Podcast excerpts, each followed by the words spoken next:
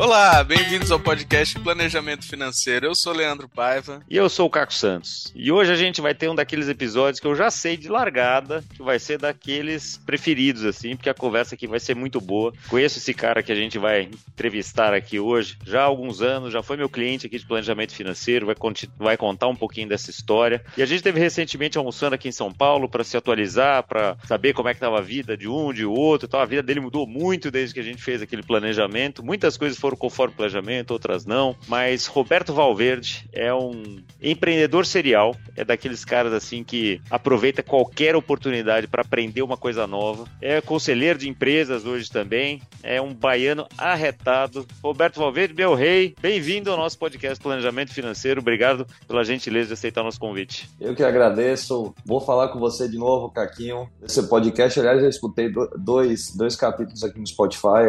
Adorei o conteúdo, achei bem bem, legal aqui, já me dando essa deferência na chamada aqui. Sei que vai ser no mínimo hilário e gostoso fazer esse bate-papo aqui. Eu que agradeço a oportunidade. Não, com certeza. E lembrando o nosso ouvinte aqui que a gente já fez alguns episódios que a gente vai relacionar aqui. O episódio 101, a gente entrevistou o Bruno Dancona para falar o que, que é um private equity. Né? E daí ele chamou o presidente, o criador do, da hamburgueria Cabana, no episódio 105, a gente entrevistou, para falar como é que é ser investido por um private equity. Então a gente viu o outro lado da moeda também, né? Leonardo Teixeira veio aqui no episódio 104 para falar de como é que é o investimento de startup. Então isso tudo tem a ver, e todo, todos esses episódios, como sempre, vão estar aqui na descrição do, do nosso episódio de novo, para você ter uma referência fácil, ouvinte. Mas tudo isso a gente vai falar um pouquinho aqui com o Roberto.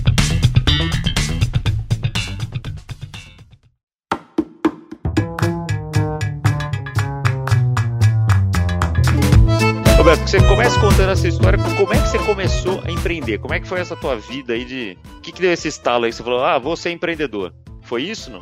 É, na verdade, não foi isso, não. A única coisa que eu descobri que eu não queria ser era funcionário dos outros. Eu sou filho de um pai empresário e uma mãe médica também com veia de empreendedora, porque acabou que foi sócia de uma clínica é, em Salvador na época. Então eu tive o exemplo dentro de casa, desde pequeno, com pais inconformados com a situação econômica do país e se viraram para poder botar comida em casa. Todos eles de um padrão de vida de classe média até média alta, nunca me faltou nada. Mas eu vi meu pai ali tendo locadora de carro, agência de turismo, um pequeno terreno de estacionamento, fazenda, com gado, com café, com plantação de açúcar. Então eu acho que isso me, me influenciou é, dentro de casa. E eu estava me recém formando uh, uh, no, no, no, segundo grau e eu não sabia nem que formação acadêmica eu ia ter, porque eu não gostava de nada, eu não gostava de estudar. Eu só gostava de uma coisa, bicho, olhar um, um negócio assim e dizer assim, pô, como é que eu tiro isso do papel e ganho dinheiro com isso? Eu, eu brinco até que eu, eu dizia que eu era um adolescente dinheirista, eu adorava ganhar dinheiro. Então, é, desde a escola, eu montava empresa para fazer excursão, para levar pessoas para o interior em época de São João. Ali eu já estava empreendendo e não sabia. Então, por improviso, sem ter absolutamente nada na mão, sem ter dinheiro, é, pegava um cartaz é, e vendia para os amigos aquele sonho ali de estar, tá, de repente, fazendo uma viagem bacana. Não tinha nada de bacana, tá? Era tudo improviso, botava nego na escola, da prefeitura de graça, o pessoal dormia no chão, mas acabavam que gostavam da experiência. Então, Você ganhava dinheiro com isso? Ganhava dinheiro com isso, já tinha ali exemplos de, de sócios, sociedades talvez não tão positivas, amigos querendo desconto, inadimplência, ninguém pagando na volta o carnezinho lá que o pessoal parcelava. Você tava... era quantos anos isso? Ah, 16 anos. E me fala uma coisa, peraí, uma pergunta. Você ganhava dinheiro na época, mas com 16 anos, com o que, que você gastava? É uma pergunta boa. Eu, como meu pai me dava um exemplo de nunca ficar gastando com supérfluo, eu não era muito ligado em, em roupa, em, em coisa de marca, nada disso. Eu pegava o dinheiro e investia em viagem que era uma coisa que eu sempre gostava de fazer. Então eu juntava o dinheiro para fazer a farra, escolher, ah, esse ano eu vou passar o Réveillon em Pipa, no Rio Grande do Norte. Então eu tinha dinheiro para ficar 10 dias lá, enquanto meus amigos não podiam nem passar dois. E aí eu ia, eu ia fazer esse tipo de investimento. Ia juntando dinheiro para poder equipar o meu carro. Meu pai me deu um bug quando eu tinha 16 anos, né? Com aquela capotinha marítima. Então a grana que eu ganhei era para botar um som no carro, para poder a menina fiar, olhar, olhar assim, ter um destaque na rua, né? Então, era esse tipo de investimento que eu fazia. Quer dizer, mas você tinha essas, essas micrometas, vamos dizer assim, de pôr o som no carro, de viajar para Pipa, de fazer isso, fazer eu aquilo. Tinha. E daí com isso, isso é que era o combustível para você, você correr atrás e fazer os. Esse, As suas empreendidas aí, não? Era esse o combustível. E a, a, o maior combustível, até mais do que essa micrometa, era a sensação de realizar alguma coisa.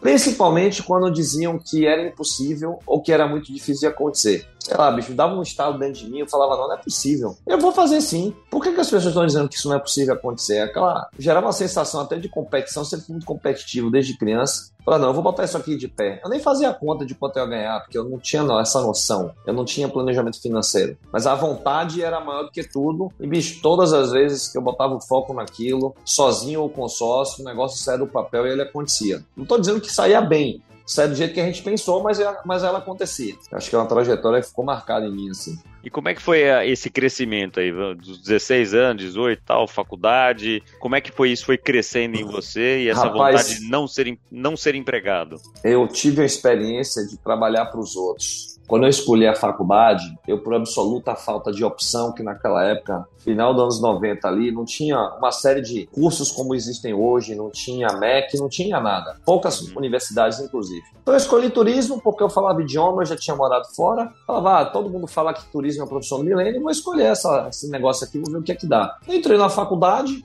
Entendi que as matérias ali agregavam muito pouco do ponto de vista de conhecimento, mas era uma universidade em que eu criei um bom relacionamento, network, porque era como se fosse a FAAP de São Paulo, né? Um bom network ali de filhos de empresários, é, é, gente de classe média, média alta.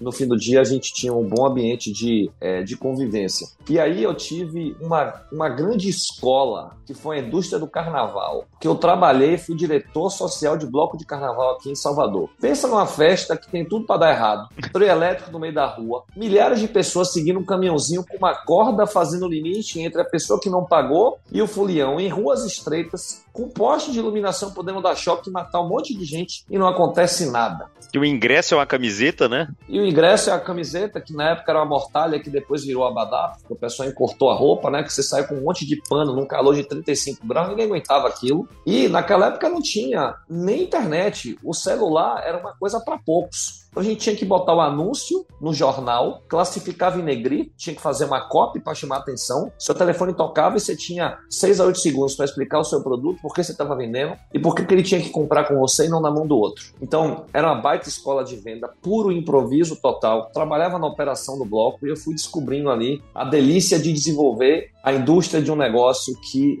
naquela época, nos anos 90, se perpetuou pelo Brasil inteiro. Virou o produto micareta, que todo mundo conhece aí, teve até uhum. inclusive interior de São Paulo, Ribeirão Preto. Então, essa escola me ensinou muita coisa. Quando eu entrei na faculdade, eu falei, bom, agora que eu trabalhei nessa indústria de carnaval e ganhei, também ganhei um dinheiro, deixa eu ver agora como é que é trabalhar para os outros. Porque eu não sabia, honestamente, eu não sabia o que eu ia fazer da minha vida. E aí fui trabalhar no, esquema de hotelaria. Trabalhei em call center, sendo, fazendo atendimento para o hóspede de Costa do Sauípe. Foi um empreendimento hoteleiro que na época lançou aqui. Foi um, foi um boom aqui na época do Brasil. Né? A Previ era sócia com o Odebrecht. E aí eu fui descobrir o quão mal remunerado eu era versus a carga de trabalho que eu tinha versus a falta de perspectiva de crescimento. Então assim, entrei num call center, eu ganhava quase 650 reais, carteira assinada nada. Eu tinha ali um time de pessoas fazendo atendimento, só que eu olhava a diretoria, eu olhava assim, como é que faz para virar diretor de um negócio desse? Então eu chegava no intervalo do café, eu ia lá correndo para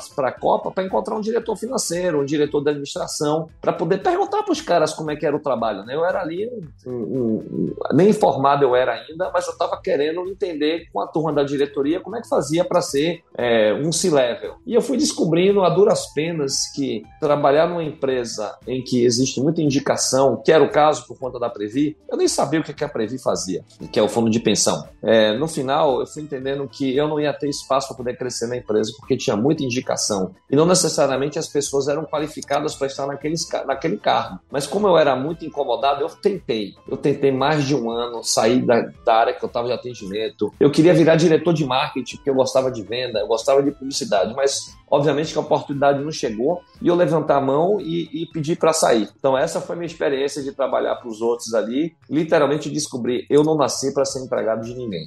Impressionante como todo empreendedor é. Ponto em comum é esse, né? O incômodo. Tá incomodado com as coisas, né? E, e parece que tá no DNA, né? Aliás, você falou do, do, carnaval e tudo mais. A gente entrevistou o Juninho do Urso, né? lá no episódio 128, uhum. né? que, que faz isso, né? Quer dizer, Bloco do Urso em Santa Rita, aqui em Minas. Aí, né? É, um negócio gigantesco também e com essa veia empreendedora, esse incômodo de fazer dar certo. A gente entrevistou ele em fevereiro desse ano, né? Plena pandemia. É, então... quando, eu, quando eu saí do. Quando eu saí do emprego é, lá de Costa do Sauípe, eu pedi demissão, mas eu não sabia o que eu ia fazer. A única coisa, eu sabia o que eu não queria. O que eu não queria era permanecer ali trabalhando para os outros. E aí eu levantei a mão, olhei para meu pai e falei: meu pai, você está morando no interior, você tem um pequeno terreno de estacionamento no centro de Salvador. Pô, deixa eu trabalhar lá de manobrista. O pessoal tá te metendo a mão no caixa, porque lá o pessoal tira papel, talãozinho. Eu trabalho lá para você. Quanto é que você paga lá para um funcionário lá para gerenciar? Meu pai falou: ah, paga mil reais. Falei, tá bom, pelos mesmos mil eu vou. Aí meu pai, você tem certeza que você quer fazer isso? Eu falei, rapaz, tenho. Eu não tenho nada pra fazer mesmo? Eu vou ficar lá trabalhando e vou ver o que eu vou fazer de minha vida. E aí, Caco, literalmente, eu, eu voltei pra operação de chão de fábrica mesmo. Chegava às seis e meia da manhã para abrir o terreno. Era um terreno inclinado, debaixo de um sol quente, que a gente chama aqui de lua, aquela lua uhum. tostando.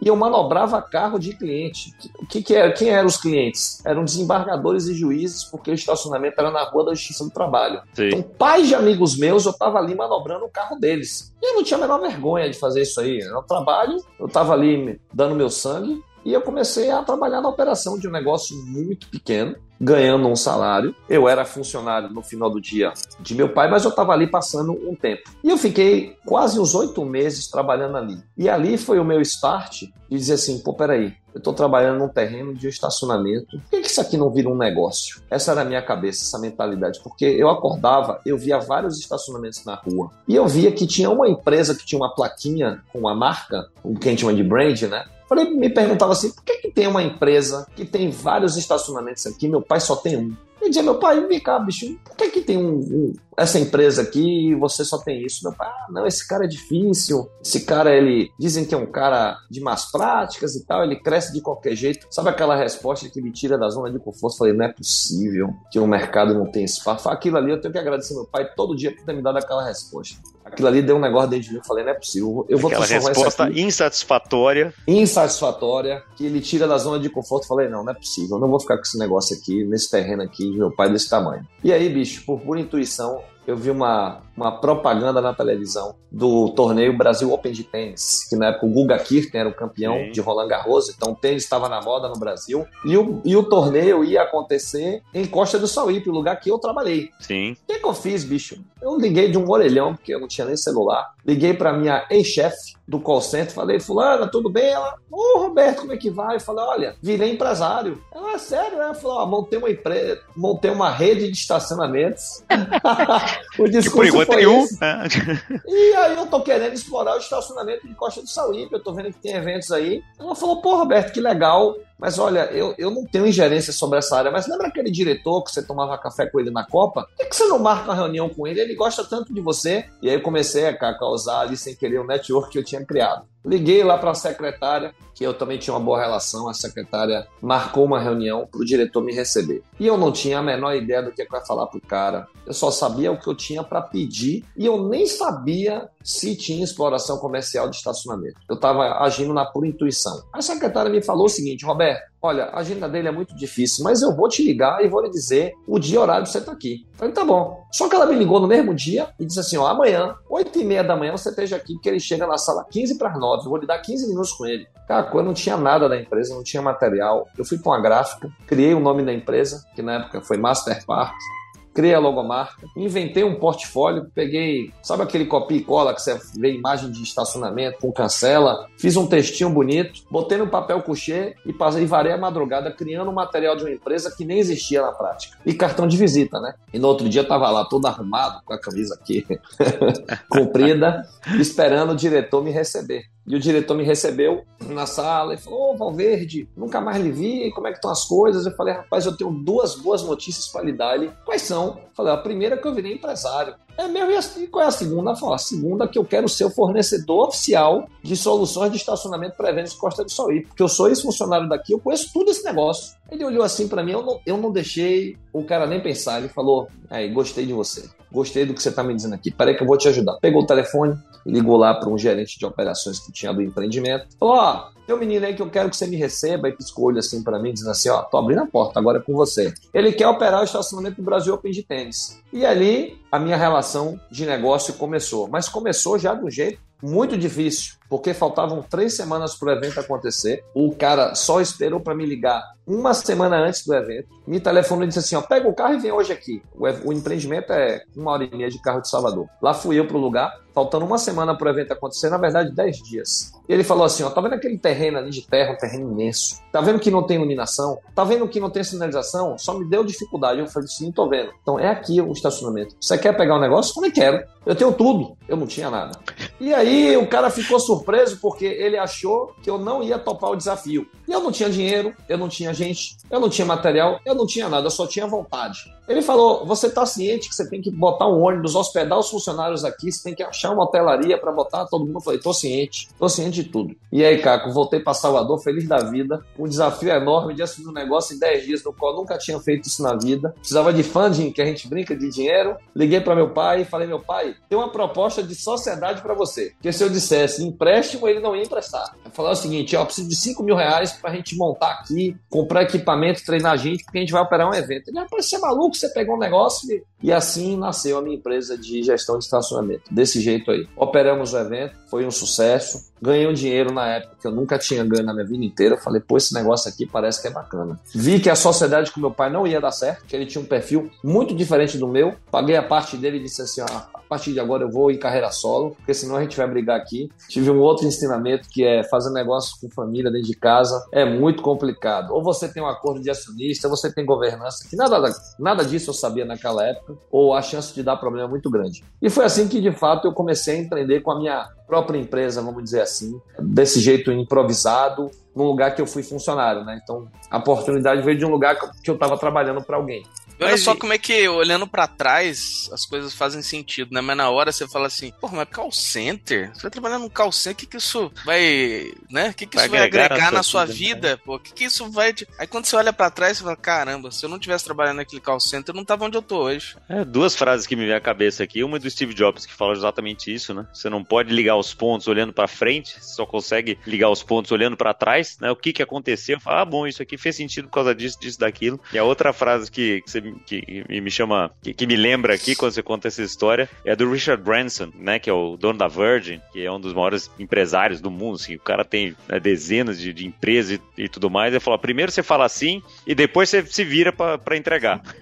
First you say yes and then you figure out how, né, então é, foi exatamente o que você fez, né. E daí isso cresceu e daí você veio para São Paulo com o Master Park, né, porque daí você viu que Salvador ia ficar pequeno para você, né, como é que foi isso? É, resumindo história, porque senão a história é muito longa. Quando eu montei a empresa, comecei no mercado super difícil, que é Salvador, né? É, para quem está nos ouvindo aqui, é o seguinte: eu brinco que Salvador é o Vietnã. É uma terra que ninguém lhe dá nada, o pouco que tem querem tomar de você e querem pegar aquela água barrenta e te dar para você tomar e dizer assim, ó, aceita que é isso que tem para você. Esse é o estigma de quem empreende de uma maneira geral em estados do Nordeste, porque a pobreza é muito grande, é, é colônia de capitania, é cultura de capitania hereditária mesmo, poucas famílias são donas de tudo. Então, quando você vai empreender num ambiente desse, eu não era filho de aristocrata, nem de, eu não era herdeiro de grupo econômico nenhum, nem eu montei um negócio com grandes famílias. Então, eu já comecei na contra contramão do que se faz em tese para dar certo no lugar desse uma economia super competitiva, em que eu era um player de empresa de estacionamento, que tinha outras empresas muito maiores do que a minha, com pessoas com muito mais anos de estrada, então eu, eu cresci num ambiente hostil e foi ótimo, porque eu criei, eu fui criado num ambiente de competição extrema, aprendendo com gente melhor do que eu. Se eu tivesse começado de um jeito fácil, talvez a minha trajetória tivesse sido diferente. E aí, com aquela, aquele inconformismo ali, eu falei: nossa, eu tô apanhando muito aqui em Salvador. Eu não vou vou conseguir crescer minha empresa nesse lugar. Preciso crescer, preciso sair. Então eu fui, entre aspas, forçado a tomar uma decisão. Eu preciso ampliar os negócios fora da Bahia. E aí eu comecei a regionalizar a empresa em outros estados, como até em Goiás, Maranhão, Pará, Pernambuco, Alagoas, porque eu me especializei numa vertical, que era concessão de estacionamento de aeroporto. Eu percebi ali que tinha um gap no mercado em que outras empresas não estavam olhando para isso. Eu estava bem posicionado e eu peguei aquela veia de crescimento no mercado que ninguém está olhando. Eu adoro fazer isso. Aliás, se eu pudesse dar uma sugestão para alguém que tem um negócio ou está crescendo, fuja de ficar na evidência, fuja de palco, cresça pelas beiradas assim, quietinho, não fique anunciando nada não. Quando o mercado for ver, você já cresceu. Porque se você não tem dinheiro, você só tem vontade de visão, você precisa ter um jeito para crescer seu negócio, se esse for o seu desejo. Essa foi a fórmula que eu encontrei a duras penas para poder crescer um negócio. E eu cresci na loucura, cresci de vez, sem fazer conta, quase quebrei, tive que tomar assim, é, boas é, injeções de humildade, porque o empresário ele é vaidoso, vaidoso e arrogante. E eu me considero as duas coisas. Hoje eu sou, eu sou menos. Você vai crescendo, você acha que você está indo bem, você não tem que ouvir conselho de ninguém, vai fazendo do seu jeito. E no meu caso, eu, eu era ainda centralizador, não tinha sócio. Você tomou uma série de decisões erradas eu tomei várias, eu errei muito. Acho que eu tive sorte de não ter quebrado. E aí, quando eu olhei para a empresa, a empresa tinha crescido a tal ponto, eu falei, nossa, o negócio está muito grande e eu não tenho mão. Um time de, de funcionários aqui não necessariamente é um nível de, de Série A, de campeonato, vamos dizer assim. Outra coisa, né? Quando você está num ambiente que a mão de obra é, é, não é especializada, você sofre também, né? Como é que você vai ter bons diretores ou bons gerentes? Eu tive que importar gente de fora, pagar um pênalti para o cara vir morar em Salvador aqui, para poder sair do eixo Rio-São Paulo para vir trabalhar. A gente ainda sofre mais esse revés, porque bons funcionários daqui, eles saem e vão para São Paulo. É o inverso. Então, eu tive que importar gente uma vez que meu back-office era aqui. E aí, nesse processo de aprendizado, como eu era muito curioso no meu setor, viajava o mundo inteiro, tentando observar para onde nosso setor estava indo para os próximos 10, 15 anos. E eu entendi que estava acontecendo um processo de consolidação. Na época, o BTG comprou a Estapar. Estou falando disso de 2009 para 2010, né? Eu comecei a crescer meu negócio de verdade de 2012 para 2013. Eu pensei, caramba, esse setor aqui vai ser consolidado por um grande player. Eu estou aqui sendo um player regional. Eu preciso crescer e ficar grande. Só não sei como e eu sei que eu preciso de dinheiro. E aí, eu fui aconselhado a montar um conselho de administração e foi assim que eu comecei de fato a reciclar minha cabeça e comecei a virar um bom executivo. Porque um empresário não necessariamente é um bom executivo. Ele pode, ter, ele pode ter visão, ele pode ter garra, ele pode ter obstinação, mas não significa que ele seja um bom gestor. E eu precisava aprender boas práticas. E ao montar esse conselho, eu trouxe pessoas muito melhores do que eu, de caixinhas diferentes, de tecnologia, de operação, de financeiro, e aí a gente começou a preparar a empresa para arrumar o investidor. Então foram dois anos ali de porradaria no bom sentido da palavra, para eu aprender boas Eu tomava expor, literalmente. O pessoal pegava a Paulo e falava: Pô, Roberto, tá fazendo merda, o que você tá fazendo assim? Corrige para cá, faz assim, melhora o teu time. Pô, tem que ter meta aqui, tem que ter ambiente de meritocracia. E eu, com muito interesse e obstinação ali, eu fui a, a, a, a aprendendo a gerir meu negócio de uma maneira é, diferente. E aí fui em paralelo preparando a empresa para trazer investidor.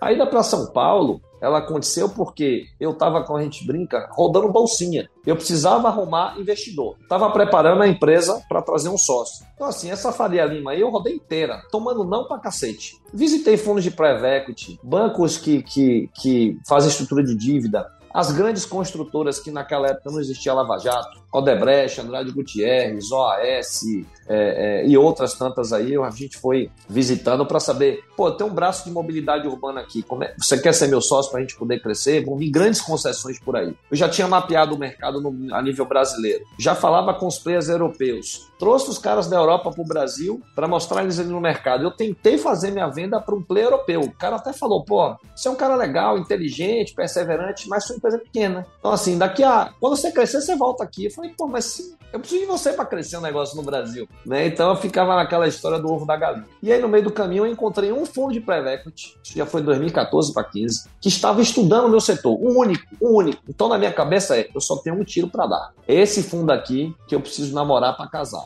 Caco, foi mais de um ano de conversa. Então, imagina aqui um empresário cheio de expectativa, olhando para o sócio que parece certo sabendo que aquele cara ali tá fazendo o dever de casa, tá estudando. Mas as reuniões no início, isso é outra coisa assim para compartilhar de história engraçada, né? É, eu saía daqui de Salvador, pegava avião, pô, as reuniões iniciais eram um desastre, né? Eu ia despreparado, falava as coisas erradas e aí gerava uma impressão diferente no investidor. Não falava em, a linguagem do Farel né? Que a gente brinca que tem isso e tem isso mesmo. Falava do meu jeito debochado, engraçado que eu tenho até hoje, eu não, eu não consigo mudar isso, nem acho que nem quero também. Então, isso ao mesmo tempo gera empatia e gera estranheza nas pessoas. E eu fui percebendo isso, então eu tinha que ir dosando até onde eu podia ir em cada limite. E, e nesse um ano de história, aí sim o fundo disse um sim e fizemos uma negociação super árdua, difícil. Eu aprendi a duras penas como é que é você fazer o M&A, você sendo da ponta vendedora. Eu era bem assessorado por advisors que já tinham experiência com isso e nessa jornada foi uma bela experiência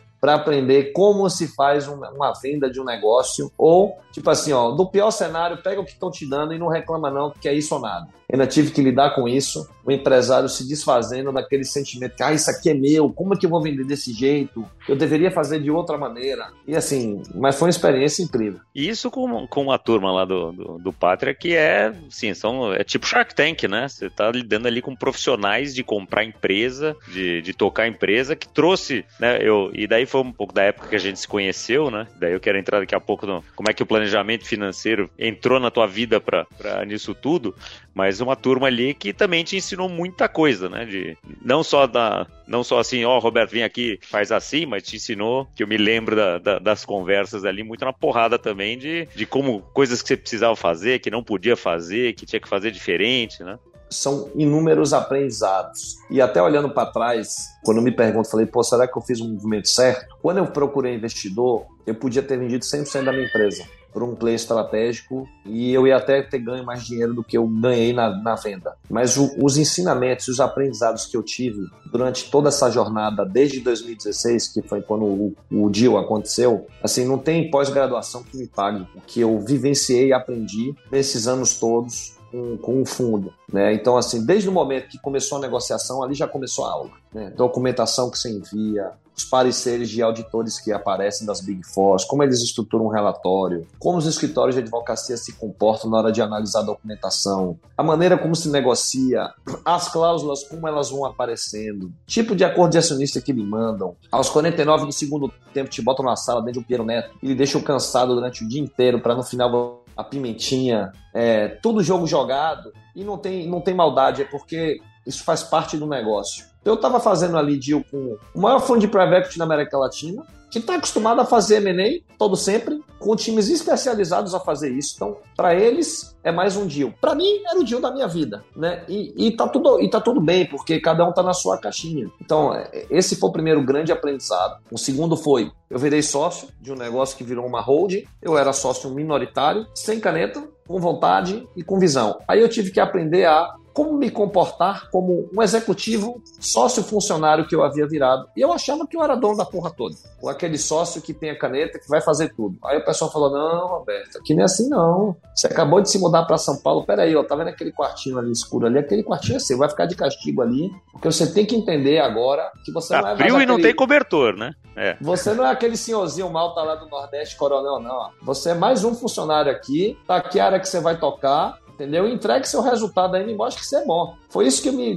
me esperando ali e eu isso frustrou muito a minha expectativa, porque e não tinha maldade de ninguém. Eu achava que a minha visão de negócio em sendo executado para uma, uma empresa nova que tinha acabado de se formar, ia acelerar muitas coisas. Então eu estava cheio de expectativa. O outro lado, não enxergava talvez essa minha expectativa que eu tinha e também não enxergava tudo aquilo de aprendizado que eu tinha obtido com o meu setor.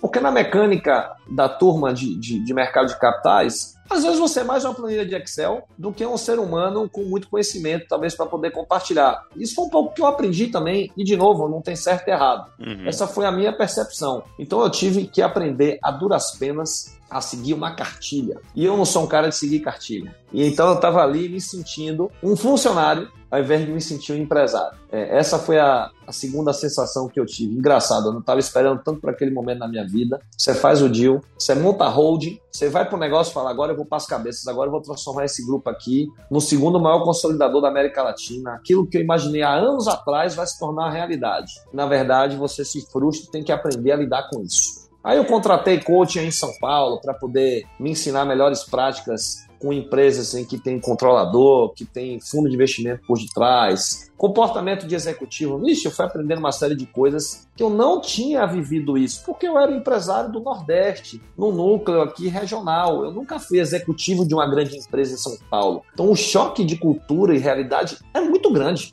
A minha sorte, eu acho que eu tenho uma marca pessoal, que é eu consigo me adaptar muito rapidamente a situações muito difíceis, né? Porque eu lembro que eu sou um vietnamita em uhum. Salvador, todo prato de feijão frio que ele me dava, eu falava, tá bom, vou comer esse feijão frio, não vou botar farinha, mas eu vou virar essa zorra. E foi um pouco disso que eu fui, fui passando. E daí aquele, aquele garoto que não gostava de estudar acabou estudando de formas muito diferentes durante a vida, né? Isso que é, é que eu acho bacana. Toda vez que a gente conversa, você me conta como você usa cada dificuldade dessa, cada, cada tapa na cara desse para aprender uma coisa nova, para fazer diferente, para ver como é que você vai tratar o outro, né? E como é que isso vai, vai na verdade, é, te moldando, né? Ou foi te moldando ao longo da vida e fazendo né, o, o deal que vocês anunciaram aí recentemente. Eu quero voltar um pouquinho só pra gente também é que chama planejamento financeiro aqui, e você, como foi um cliente de planejamento financeiro, como é que foi isso na tua vida? Que, que papel que o planejamento financeiro teve na sua vida dentro dessa história toda? Que você tinha chegado em São Paulo há pouco tempo, estava no meio daquele turbilhão ali junto com o Pátria, entendendo esse monte de coisa, como é que era ser empregado, como é que não era ser o cara da caneta, casado, né? E, e, enfim, como é que isso te ajudou também na, naquele processo? Como é que isso aconteceu para você? É, essa pergunta é boa, porque imagina a tua vida dando um milhão de voltas. É, nesse meio tempo, meu pai também tinha falecido num acidente de carro. No mesmo ano que eu vendi a empresa, eu estava me mudando para São Paulo, tinha tido um evento de liquidez, então tinha botado uma grana no bolso e não fazia a menor ideia do que, que eu ia fazer com o dinheiro, de como seria a minha vida dali para frente. E aí, conversando com amigos em comuns que também já tinham passado por eventos parecidos. Falou, Roberto, eu tenho um cara aqui para te indicar, que é esse que eu vos falo aqui, que é o Grande Caco, que ele faz esse trabalho aqui de planejamento financeiro. O trabalho consiste em fazer A, B, C, D, E, e faz todo sentido você falar com ele. No início, engraçado, né? Eu tinha o maior preconceito. Falei, pô, peraí, como assim? Eu vou ter um cara que vai me dizer o que eu tenho que fazer com o meu dinheiro? Essa, uma, olha, olha a visão preconceituosa e boba que a gente tem. E isso eu já tinha passado por uma série de aprendizados, mesmo assim, eu estava com essa cabeça de topeira em 2016. Tive um pouco de resistência, mas eu falei, ah, quer saber, eu vou, eu vou, eu vou testar esse ensaio. E do primeiro encontro que tivemos, para poder. Primeiro eu queria saber o que, que o planejador financeiro faz né, na vida da, da, da pessoa, que consiste o trabalho, quais são as entregas, como é que isso poderia agregar para mim e o que qual era, qual era o dever de casa que eu teria que fazer, que obviamente tinha dever de casa também.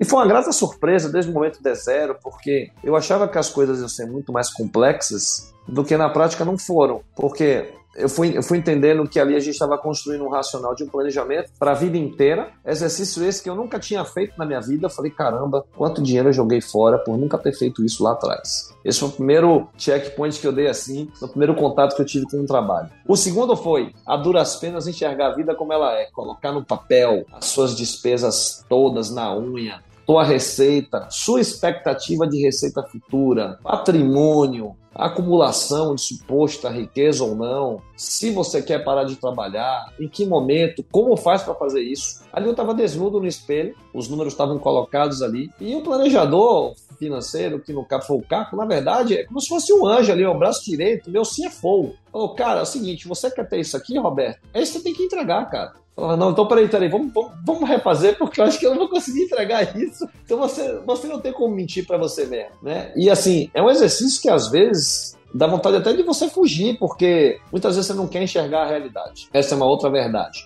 Mas assim, do marco zero, quando a gente começou a fazer o trabalho, eu fui entendendo, falei, mais nunca eu vou deixar de fazer isso aqui na minha vida, porque isso aqui faz toda a diferença. Inclusive, eu ia alardeando para amigos meus também, falar, cara, independente de você ter evento de liquidez ou grana não, faz esse exercício porque isso vai fazer sentido para tua vida. Não importa quanto você ganha, quanto você tem. Isso é uma prática que você vai levar para o resto da sua vida. Isso aqui pode te gerar uma possível riqueza, porque no final você ainda aprende a colocar o dinheiro para trabalhar para você. Essa é uma, outra dinâmica de exercício de aprendizado que eu tive é, e, e, desse contato que a gente teve é, lá atrás. Né? Eu tenho umas planilhas até hoje aqui, né? Do, do, exercício que a gente começou a fazer em 2016, planilhando minha vida para os próximos 25, 30 anos. Não, e é engraçado porque, assim, você falando isso, eu sempre, quando me perguntam o que, é o trabalho, etc., as pessoas muitas vezes têm essa, esse pré-conceito de que a gente vai pegar um monte de planilha e vai só fazer planilha. E, na verdade, é uma coisa muito mais profunda, né? É, um, é, um, é, um, é uma jogada, uma imersão de autoconhecimento ali é, que a pessoa tem que né, fazer, de, tomar decisões e saber que, como é que ela olha para o resto da sua vida ali e que não é simples mesmo. É como você falou, é um processo muito terapêutico terapêutico, no final das contas, quando é feito com, com seriedade. Quando eu falo quando é feito com seriedade, não é só do profissional, é com o cliente, né? No caso, você ali, encarando a seriedade do processo, falou: caramba, isso aqui é. é tem coisas profundas para eu pensar aqui, para decidir, para ver o que, que, eu vou fazer. É muito legal quando a gente pega um cliente disposto, como você, a, a enfrentar essa coisa toda. Assim como um terapeuta, né? Que tem o seu o, o timing, né? Não é, não é simples olhar para várias dessas coisas. Tem, tem hora que dá vontade de fugir mesmo, né? Dá vontade mesmo, igual terapia que você vai fazer. É psicologia lá, você está lidando com seus, seus maiores medos ali, seus fantasmas, você quer ir embora, você não quer lidar com aquilo. É, com o planejamento é a mesma coisa. E até hoje, ao abrir a planilha aqui, às vezes dá um calafriozinho, porque se você vê o que você planejou não está acontecendo, pô, o que, que eu fiz de errado aqui? Por que, que não está? Mas na verdade, não, peraí, eu, tô, eu tenho uma rota aqui para corrigir, eu estou enxergando. O enxergar ele alivia, ele é, ela é a salvação, porque ao você enxergar, você sabe o que você tem para fazer. Você não vai frustrar a sua expectativa, que está ali na tua frente. Né? Na, minha, na minha visão, é todo mundo, independente de formação acadêmica, patamar social, classe econômica, deveria saber fazer minimamente um planejamento financeiro, deveria ser ajudado por alguém. E isso ajuda famílias, isso ajuda o cara de uma pequena empresa não quebrar, isso ajuda um cara que recebeu uma bela do grana a não torrar e fazer um planejamento para depois ele se aposentar. Né? Então, assim, na minha visão, ele pega, ele entrega uma série de valores para perfis completamente diferentes de pessoas. Agora, de verdade, tem que sentar e fazer o trabalho. Tem que colocar ali na cadeira e dizer assim, pô, eu não sei porra nenhuma, por onde é que começo? Esse é o papel do planejador, né? Ele vai explicar, vai ensinar os fundamentos, vai te passar um dever de casa e, pô, Caco, vamos combinar, né? Na área da internet aqui, tem tanto conteúdo bom de graça na internet aí, para você minimamente aprender o básico. Não tem desculpa para dizer assim, ah, não sei nem por onde começar. Porra, sabe sim. Né? Se você digitar no Google aí, planejador financeiro, etc., vai, vai aparecer a empresa de vocês. Tá lá dizendo o que é que vocês fazem. Tem vídeo, tem podcast que a gente está falando aqui, compartilhando experiência. Quanto vale isso? Quantos milhões tem nesse call aqui de experiência jogado fora aqui, que a gente já deixou passar e está compartilhando aprendizado, esse aprendizado com outros? Outros, né? Acho que é por aí. Verdade, né, cara? E muita gente não dá valor para isso aí, porque, igual você falou, se você procurar na internet, você vai achar milhões de vídeos falando sobre milhões de coisas. E uma das coisas que o planejador financeiro acaba fazendo também é essa curadoria, né? Separando o que é o joio do trigo ali. Porque você chega, não, peraí, mas eu vi um vídeo falando aqui que fazer day trade, comprar ação no mesmo dia e vender, é isso que te deixa rico. Mas eu vi um outro cara falando que não. E aí? Me fala qual que é a real. Né? Então essa, essa, essa curadoria de separar o joio do trigo, eu acho que é muito importante também. Um cara que vive isso o dia inteiro, né? um planejador vive isso o dia inteiro, consegue separar e passar. Porque também o joio do trigo, às vezes ele não é o mesmo para você e para outra pessoa. Perfeito. Né? Para você, talvez uma coisa funcione e não funcione para outra. Então você tem que também ter essa, esse sentimento, essa percepção de que para você o trigo é uma coisa, para outra pessoa o trigo é outra coisa, né? Eu acho que isso é, é, é, é um valor agregado também muito grande. É um atalho, digamos assim, que você não tem que ver 5 mil vídeos na internet para de repente pensar dois ou três ali que façam sentido. Não, alguém tá falando, pô, vai direto nesses dois ou três aqui. E tem outra Aliás... coisa também, né? Porque se conhecimento bastasse, né? Outro dia eu ouvi num podcast o cara falou: ó, se conhecimento bastasse, todo mundo era bilionário e tinha barriga de tanquinho. Não é que você sabe o que tem que fazer. Agora, daí sentar a bunda e fazer é, é diferente, né? E daí, daí o profissional é que muitas vezes pega na mão e fala: não, vamos por aqui, eu te ajudo, eu te cobro, né? É, deu umas caneladas, eu lendo que deu umas caneladas feias. Você falou: pô, cara, peraí, tá falando, não, cê, é, não é isso que você quer? É, te ajudando aqui, né? Foi isso mesmo, foi um embate saudável aí que no início eu não tava nem gostando. Falei, pô, peraí, eu tô tomando puxão de orelha aqui, mas, pô, mas foi, foi para isso aqui que eu vim, né? Para me